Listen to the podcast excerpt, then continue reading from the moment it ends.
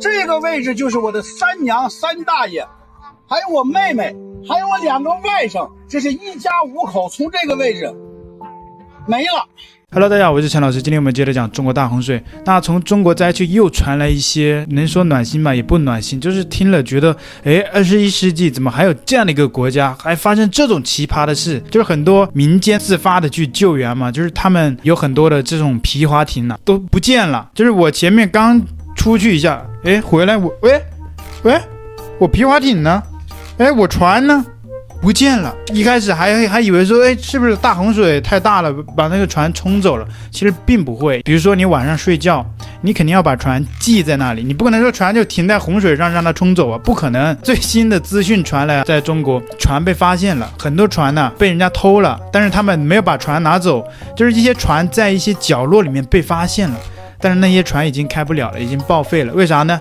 发动机被偷了，你说 这个中国，我们的中国的同胞也真的是太暖心了啊！船他没要啊，毕竟那么大船，你要卖的话也非常的显眼嘛。很多的这些人呢，就把船先偷到一边，偷到一个角落，然后藏起来啊，然后在那个角落里面把发动机给卸下来，把发动机给卖了，所以就导致了很多灾区的这些救援船呢，变成一个报废船啊，没有啥用，没有动力了。啊，我们接下来就看一下从中国传来的最新画面。救援完的人拉下了四条船，不看船主是在挤包。还有这个船，这是雄州镇的，古庄头码头的啊、哦，这是古庄头码头的。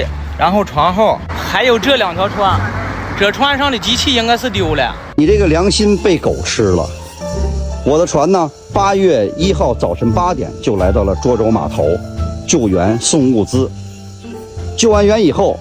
发现，等我找到船的时候，还发现发动机丢了。这个发动机两三万块的发动机，这个船现在惨不忍睹。除此之外呢，就像我们刚刚讲的这些乱象之外，还有像这些物资的管理的乱象，除了政府在这其中没有发挥到政府应该起的责任之外，那同时我也想补充一下，其实很多政府在这个当中啊，其实是一个获利的角色。一些当官的啊，政府有权势的人，他们就有很大的权利把这些物资啊放到这里。然后标准也是他们定的啊，达到什么样的一个标准，这些物资才可以发放，对吧？你老百姓来拿拿不了，对吧？毕竟我们中国是个法治国家，你光来要物资，你说你们那边村里面很饿，你们城市的人很饿，没有物资，这不行的，你不能光靠讲，对吧？你得要拿出一些啊实实在在的文件，对吧？中国是个法治国家，你没这点文件。啊，你怎么拿走物资，对吧？所以这个门槛是很高的，对吧？送啊，每天成千上万的送过来啊，应收尽收，堆在仓库里面。但是发就不一样了，对吧？发的话，那个门槛就高了。然后呢，今天也就爆出啊，中国的一些艺人，像是啊，很多人在讨论的就是演员赵丽颖，因为赵丽颖一开始他就预见到这个后果，像赵丽颖他们就。前几天说把这物资亲手安排送到灾民的手中，送到民间组织，就是当地村里面的那些人呢，可能有一个啊、组织者啊，让他们去接应这些物资。但是呢，啊、最新的消息啊爆出啊，这些赵丽颖的物资最终还是流向了政府的手里。赵丽颖所有的物资说都捐到了那个灾民手里，呃，被网暴了啊，你可以搜一下。但是事实是什么样的呢？这是赵丽颖驰援涿州捐赠的物资。据说赵丽颖捐的物资啊、由她表弟亲自押送送到那个灾区啊、那个村民手里。我想问一问，这些物资是灾区的人又送回库房了吗？看看这堆积成山的这么大库房，又送回库房了吗？这是亲自。啊，我越想越生气，越想越着急呀，是吧？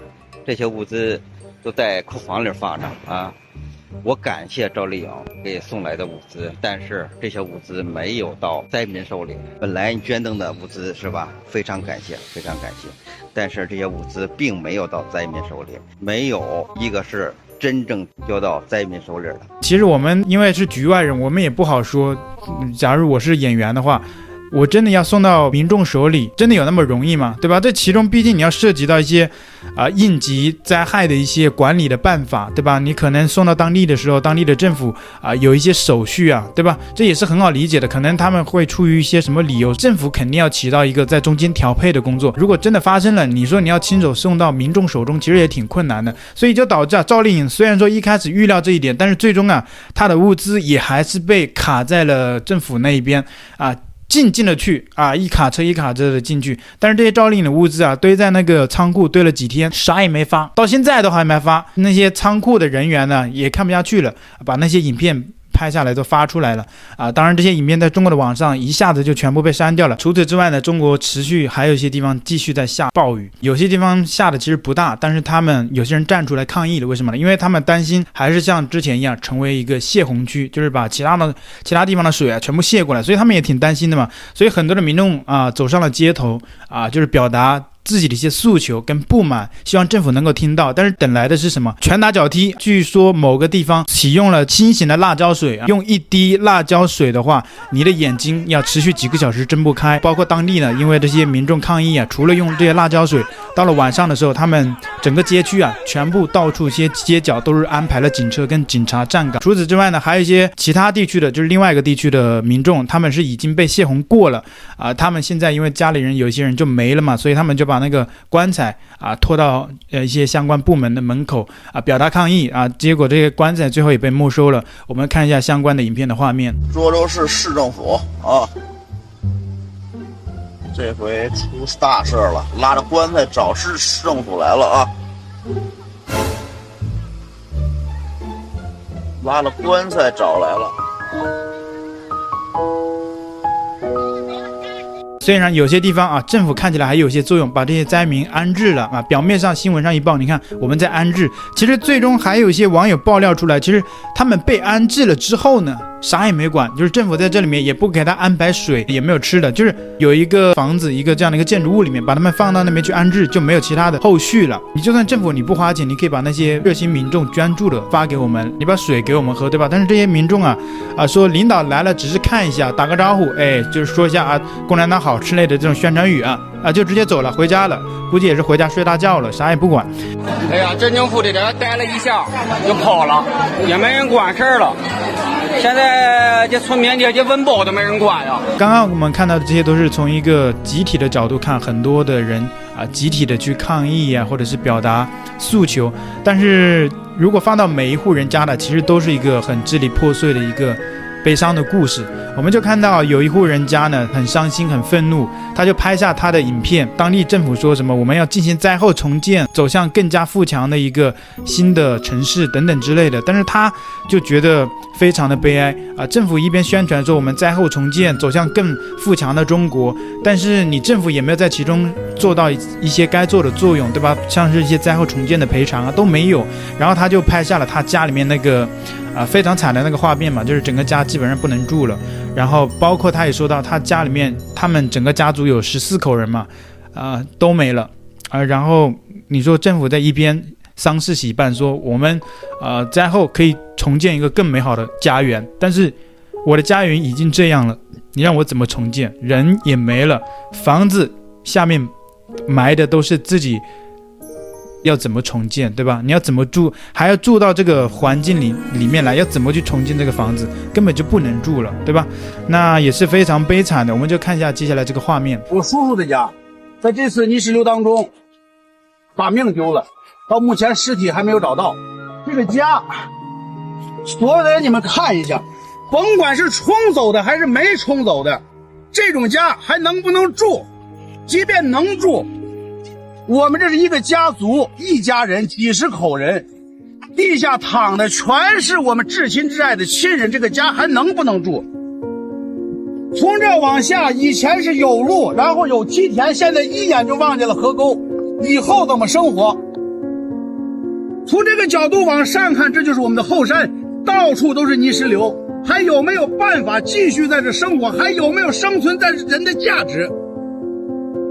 现在你往后看，一片狼藉，整体这一块没有一家房子能够幸免，全部冲毁。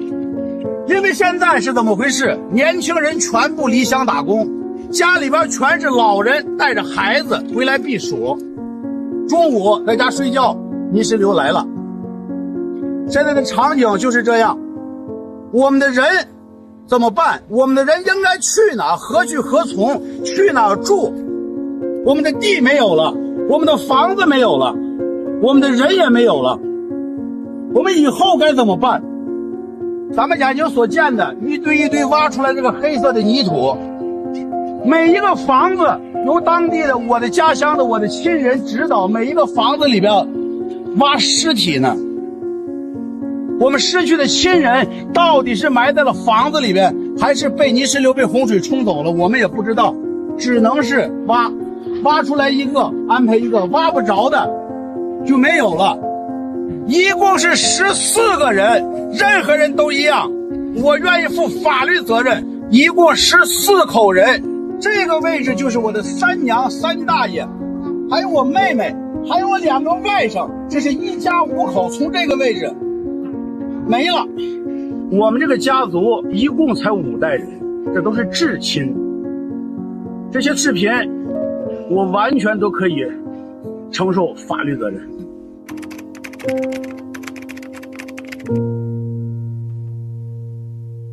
那另外还有中国最新的，就是昨天中国的一个新闻报道说，中国有 UFO 不明飞行物。那我们也看了当时的画面，后来这个新闻。